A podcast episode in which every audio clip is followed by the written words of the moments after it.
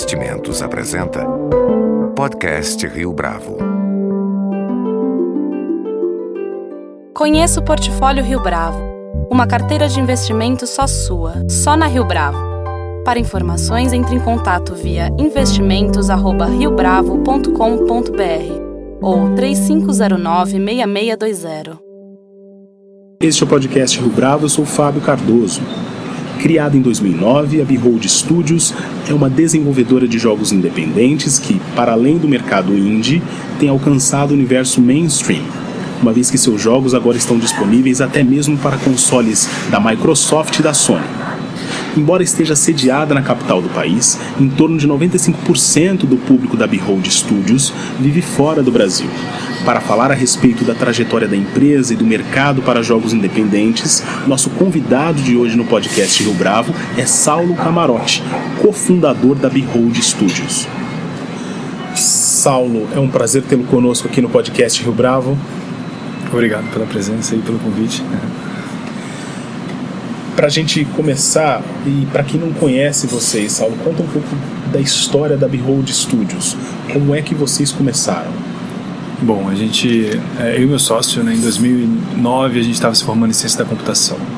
É, a gente na Universidade de Brasília, fazendo ciência da computação e decidiu trabalhar com jogos ainda na universidade, a gente percebeu que a gente poderia empreender nesse negócio porque começou a ter resultados. Ganhamos prêmios em 2008, né, 2009 e a gente então incubou esse, essa proposta de, fazer, de trabalhar com jogos eletrônicos aqui em Brasília que não existiam outras empresas no momento e a gente decidiu que teria que empreender se a gente quisesse continuar trilhando essa carreira, né? E aí daí surgiu essa oportunidade, a gente incubou no CDT, né, que é o Centro de Desenvolvimento e Apoio Tecnológico da Universidade de Brasília, e por lá ficamos dois anos. E daí que se deu início então a nossa empresa como uma prestadora de serviço dentro da área de jogos eletrônicos. Até que em 2011, 2012 a gente começou a produção autoral, que a gente chama, né? A gente começou a criar os nossos próprios produtos e lançar eles no mercado. Hoje são mais de 140 países que a gente vende nossos jogos. Né? E desde o início o objetivo era esse, desenvolver jogos como vocês têm desenvolvido nesse instante, agora em 2017, por exemplo? O negócio foi pivotando um pouco, né? Assim, ele começou como uma empresa é, de jogos sérios, que a gente chama.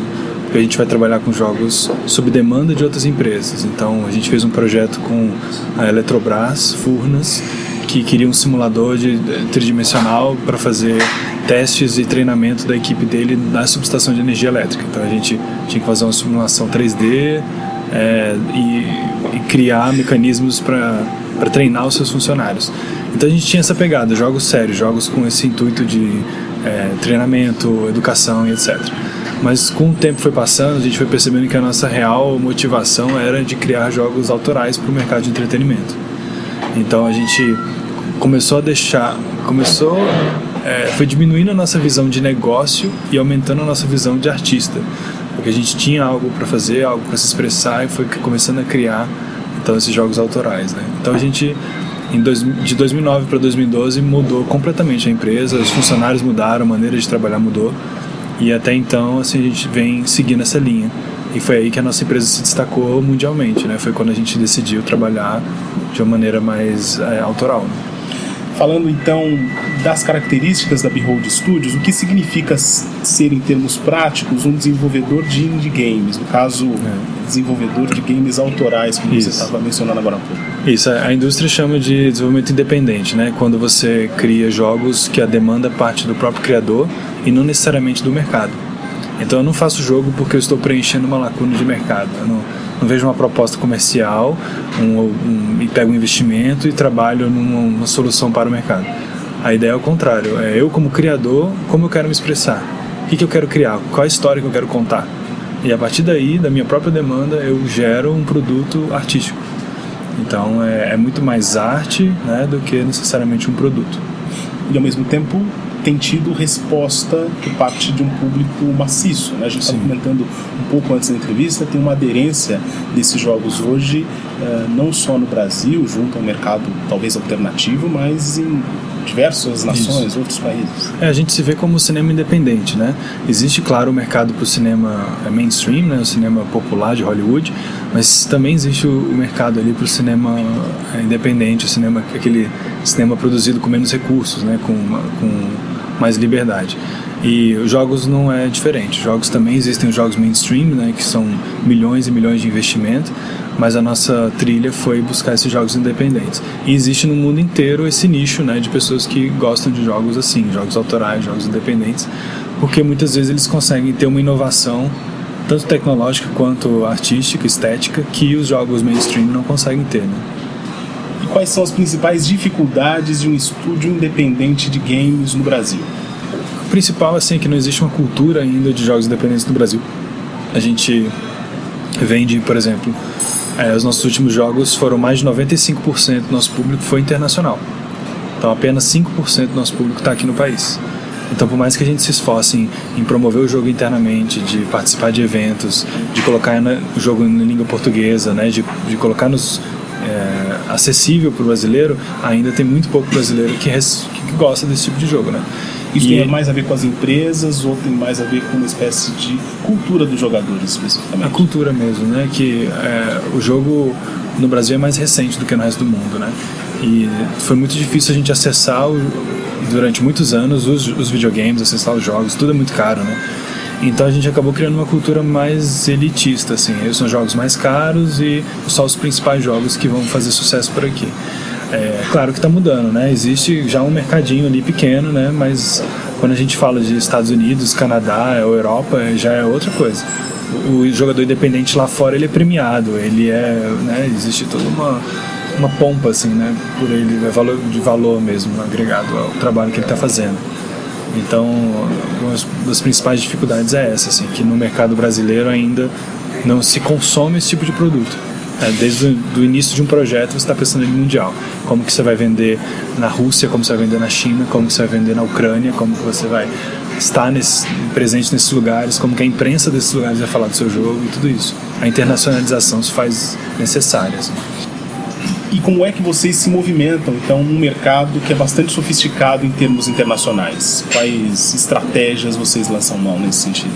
É, a gente estava até comentando esses dias assim que a gente há cinco anos atrás lançou um jogo e o nosso lançamento era simplesmente postar nas nossas redes sociais e dizer lançamos o jogo. É, e aí há duas semanas atrás a gente lançou um novo jogo, sequência desse, né, de cinco anos atrás. E assim foram meses e meses orquestrando esse lançamento. Então a gente percebeu como a, maturidade, né, se mostrou bem evidente assim, porque a gente precisa coordenar jornalistas, coordenar, eles chamam de reviews, né, que eles precisam é, jogar o jogo e fazer uma análise e publicar isso no dia do lançamento do jogo. E a gente tem que coordenar isso. A gente está falando às vezes com 9 mil jornalistas ao mesmo tempo. Então é uma coisa assim de louco. A gente tem uma equipe para fazer isso, né, contratada, é, internacional. A gente tem que coordenar eventos, são dezenas de eventos que a gente participa para poder mostrar o jogo e estar tá perto do público, né? A gente faz isso, a gente chama também de pré-campanha. A gente está até o lançamento criando uma expectativa. Então, são vídeos que a gente lança, são teasers, são imagens, é, participa de eventos com com o jogo ainda numa versão demonstrativa. Então a gente vai construindo essa expectativa, né? Até que chega de fato o dia do lançamento, que é um dos dias mais importantes do jogo, assim. Para o negócio, né, de vender o jogo, o dia 1 um é o principal. A gente tem que fazer dar certo nesse dia. Então, assim, são dezenas e dezenas de horas de trabalho para a gente poder, centenas até, para a gente poder chegar nesse lançamento. É bem complexo. A gente está falando de línguas também, localização dos países, né? adequação da cultura, adequação dos, é, das idades indicativas para cada jogo, para cada país. Então, é uma série de, de, coisas que a gente tem que fazer para poder se, tornar internacional. Né? Conta pra gente um pouco agora das características dos jogos de vocês. É, eles são pensados do ponto de vista do jogador, geek, fã e o que, que isso impacta especificamente na hora em que uh, o usuário está tendo acesso a esse game, por exemplo. Pois é, a gente começou com essa linha de trabalho em 2012 a brincar que o jogo sabe que é um jogo. Então a gente começou numa linha autoral de, de metalinguagem, assim, que é um jogo que brinca que tem um jogo lá dentro e aí quando o jogador joga ele é questionado o que, que de fato é real, se é aquilo que ele está jogando, se são as coisas que estão acontecendo e aí a gente brinca com todo esse universo, assim, dessa metalinguagem, né? É, as várias dimensões também da, da imaginação. E isso tem se tornado um diferencial dos nossos jogos, assim, é, as pessoas que jogam, primeiro, o fato do jogo é, brincar com o fato que ele é um jogo, isso se torna muito engraçado. A gente consegue cativar um humor assim muito muito interessante, é sempre muito elogiado por isso. Assim.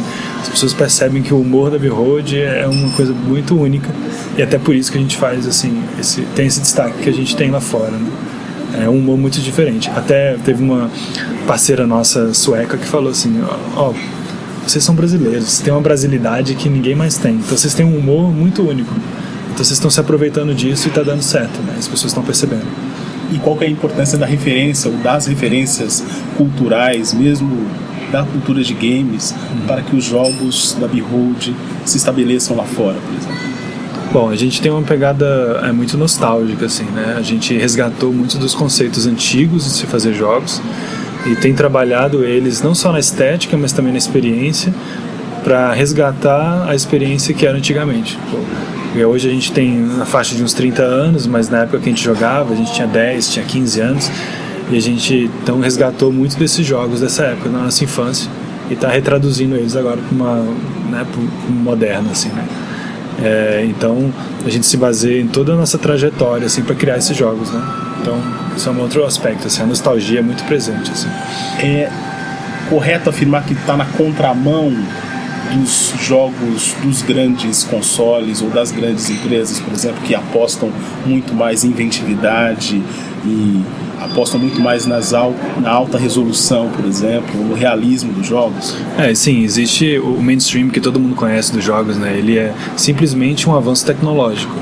Ele é cada versão, cada ano melhora-se a qualidade de imagem, melhora-se o hiperrealismo, simplesmente para poder ficar cada vez mais real a nossa proposta é muito diferente. Nossa proposta é entreter. Então a gente não necessariamente precisa evoluir tecnicamente. A gente pode, na verdade, resgatar uma técnica antiga, por exemplo, o pixel art, né, aquele, aquela imagem pixelizada, que é o oposto de um 4K, né, high definition, mas a gente pega uma coisa pixelizada, mas ainda assim com essa estética consegue criar algo que é muito mais divertido e, e muitos outros estão fazendo isso também, né? É, a gente não é inovador muito nesse aspecto, mas o desenvolvedor independente consegue fazer isso. Ele, ele escolhe uma estética que é diferente da, da tradicional e, e, mesmo assim consegue ser, às vezes, mais ter mais entretenimento e mais imersão do que os que são hiperrealistas. Né?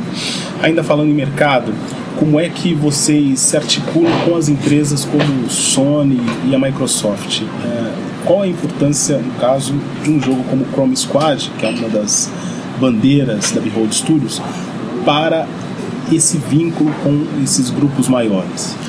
É, pois é, com o movimento independente, até então, até 2012, assim, essas a Sony, a Microsoft, os consoles eram inalcançáveis por esses pequenos produtores, né?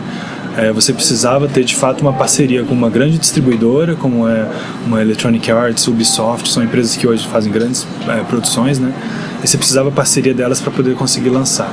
E, e, a Sony, a Microsoft, o Steam, a Apple, o Google e várias plataformas perceberam que era interessante abrir o mercado para qualquer um poder lançar seus jogos, mesmo aqueles que fazem jogos sozinho em casa. Assim. No é o caso do Minecraft, né, que é um jogo que é, o desenvolvedor começou sozinho em casa e logo atingiu uma marca de milhões de vendas. Assim.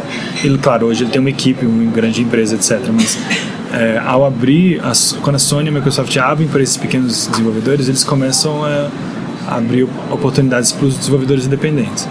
Bom, no Brasil, a gente foi uma das primeiras assim que conseguiu esse acesso, né? É, teve muitos diversos atrasos na nossa equipe e tal, mas o Chrome Squad, por exemplo, era um dos primeiros a ser lançados para Sony, né? É, para o PlayStation 4 na época. E então isso foi muito importante para gente, assim, de, de começar essa relação com eles é, foi, claro, primeiro foram eles que abriram, mas a gente aproveitou logo essa oportunidade porque a gente já vinha produzindo produtos de renome internacional, então fez muito sentido a gente é, firmar parceria com eles. E hoje já é uma relação bem mais interessante, assim. É, hoje quando a gente começa a fazer um produto, a gente sabe que a gente vai poder contar com eles no final ali para poder distribuir e lançar os nossos jogos. Né? A etapa do convencimento, portanto, não existe mais. Já faz parte do cardápio, digamos assim, que empresas como essa possuem ter acesso aos jogos de vocês. Isso, a gente tem um convencimento técnico apenas hoje, né? A gente precisa ser aprovado numa certificação para que o produto atinja uma qualidade mínima. É, é uma certificação longa, de mais de três meses, de vai e volta, de o software vem para cá, vem para lá, passando por uma série de, né, de listas de, de, de requisitos. Mas é, não existe mais a necessidade da gente se apresentar como empresa, porque eles já confiam no nosso portfólio, acreditam que a gente vai fazer bons jogos e então já estabeleceu essa relação. E eles são nossos principais parceiros, né? Hoje nossa distribuição só acontece internacional por conta desses distribuidores. A Apple foi a primeira que fez isso com o iPhone, né? Depois veio o Google com Android. Aí o Steam também abriu, que é da Valve. Depois veio a Sony com PlayStation e Xbox. Então tudo é Microsoft e Xbox. E eles foram abrindo esses canais. Hoje a gente só clicando em botões num browser a gente consegue lançar nosso jogo para o mundo inteiro. Então isso é uma facilidade impressionante assim pra gente. Em relação à produção de conteúdo para telefone celular, o tipo de jogos que vocês uh, desenvolvem está mais perto desse suporte agora ou vocês uh, sempre miraram isso? A gente transita assim, é, a gente entende que o jogo que pede a plataforma, não o contrário. A gente primeiro pensa no jogo e começa a imaginar a experiência que ele vai trazer para o jogador. E a partir daí a gente pensa qual é a melhor plataforma, como ele melhor se adequa, né? Então alguns jogos vão para o mobile, a gente já lançou vários jogos para mobile, iPhone e Android. É, mas a gente também já lançou vários jogos para PC, a gente também lança jogos para consoles, então a gente tá, percebe que o jogo que pede assim. A gente hoje tem experiência com todas as plataformas, são bem diferentes umas das outras, mas existem parceiros também que trabalham com a gente justamente para poder diminuir essas barreiras, né, de alcançar essas diferentes plataformas. Né. De um modo geral, você avalia que o mercado se posicionará mais próximo desse suporte mobile nos próximos anos ou ainda vai ter uma diversidade em relação a consoles ou mesmo PC? É, quando o mobile surgiu, existiu essa essa possível é, mudança do mercado de que todo mundo vai para o mobile, né? E de fato todas as grandes empresas foram, as pequenas também. Mas hoje a gente percebe a, a volta e o, e o seguinte pensamento: existe os nichos, existe uma fragmentação maior do mercado, existe espaço para todo mundo.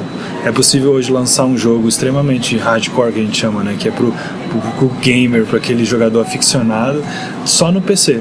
E é possível também lançar só no videogame mas também é possível você ir para um mercado casual, super nichado também, só para iPhone e só para Android. Então, cada um desses mercados estão cada vez mais consolidados, né? Tá mais nítida a diferença entre esses jogadores e eles estão eh, as empresas estão se aproveitando disso para entender melhor o seu público, né? Numa reportagem recente da revista Exame, onde vocês foram citados com destaque, inclusive, há um dado que aponta a existência de cerca de 200 desenvolvedoras de jogos nacionais. A minha pergunta aqui é a seguinte: há espaço para todo mundo? E outra coisa, há consumidores para tantos jogos aqui no Brasil, por exemplo? Pois é, games vem crescendo muito, né? Mesmo com a crise mundial, aí sim, ainda é uma das indústrias que mais cresce, né? Uma das poucas que cresceu, na verdade. De entretenimento, todas caíram, né? E, a, e o games, games continuou crescendo. É, a gente vê que no Brasil é, nosso consumo, por exemplo, chega. Eu, não tenho os dados exatamente aqui agora, mas são o potencial de consumo que a gente tem é extremamente maior é, é, do que o que a gente produz. A gente produz uma quantidade ínfima, a gente praticamente nem faz parte dos gráficos de produção, é, falar de dinheiro, né, internacional. Mas quando você fala de consumo, o Brasil está ali na, entre os dez primeiros, às vezes em sexto lugar, às vezes em quinto lugar. Então a gente percebe que se a gente tem uma produção nacional maior, 200 ainda talvez não seja suficiente, a gente chega aumente muito mais do que isso, a gente começa a produzir jogos para os brasileiros. Isso talvez faça uma diferença grande assim do produto que a gente vai consumir internamente, né? É, a gente ainda consome muito produto de fora. Mas assim, a nossa indústria, apesar de 200, são, são 200 pequenos, né? são incipientes. Assim. É, existem países até também com 200, mas que produzem coisas gigantescas e é, grandes produções. A gente está longe de chegar nisso. Né? Então eu acho que tem espaço sim. Ainda mais como desenvolvedor dependente, a gente não enxerga um outro desenvolvedor como concorrente. Né? Na verdade, são parceiros. Até a gente está construindo agora um coworking, né? um ambiente de, de colaboração colaborativo para desenvolvedores independentes. Então a ideia é que tem 10, 15 empresas ali trocando experiências a gente quer que surjam novos, que a gente quer trocar experiência para poder mostrar como se faz. Porque a gente gosta de usar o exemplo. Imagina que você assiste um filme de ação. E depois que você assiste esse filme de ação, você vai querer assistir um outro filme de ação porque você gostou muito. Então, a cultura, ela faz você querer cada vez mais daquilo que você gosta. Né? Então, ela não, a banda né, de música, você gosta de rock, você vai ouvir todo mundo que toca rock e toca bem. Então, uma banda não é concorrente da outra, um filme não é concorrente do outro, assim como o jogo também não é concorrente do outro. Para a gente encerrar, Saulo, quais são os próximos passos que a Behold Studios pretende dar? Você mencionou agora há pouco o coworking, além deste. É, hoje o nosso foco de fato está sendo essa abertura do coworking, né? De, a gente sempre trabalhou de maneira é, coletiva, né? Aqui em Brasília e no resto do Brasil. A gente entende que isso vai abrir muitas portas para a gente, abrir portas para investidores, abrir portas, né? Para amadurecer muito o nosso mercado brasileiro também. É, e os próximos passos dentro da nossa empresa mesmo é continuar a produção dos nossos jogos, né? De maneira cada vez mais autoral, né? A gente cada sucesso que a gente tem, cada jogo lançado que a gente tem, a gente percebe que pode focar ainda mais no que a gente acredita fazer e não simplesmente no que o mercado precisa. É, então é na verdade uma busca pela essa independência cada vez mais, né? É, a gente ganhou um edital da Ancine que fomos contemplados com um milhão de reais para a produção de um jogo que vai levar aí ao longo de dois anos, dos próximos dois anos. Então esse vai ser o nosso próximo foco trabalhar nesse jogo e fazer valer esse investimento né, que a Ancine trouxe para gente. Saulo Camarote, muito obrigado pela sua participação, pela sua entrevista aqui ao podcast Rio Bravo. Eu que agradeço aí, Fábio. Muito obrigado pela oportunidade. Com edição e produção visual de Leonardo Testa, este foi mais um podcast Rio Bravo. Você pode comentar essa entrevista no SoundCloud, no iTunes ou no Facebook da Rio Bravo.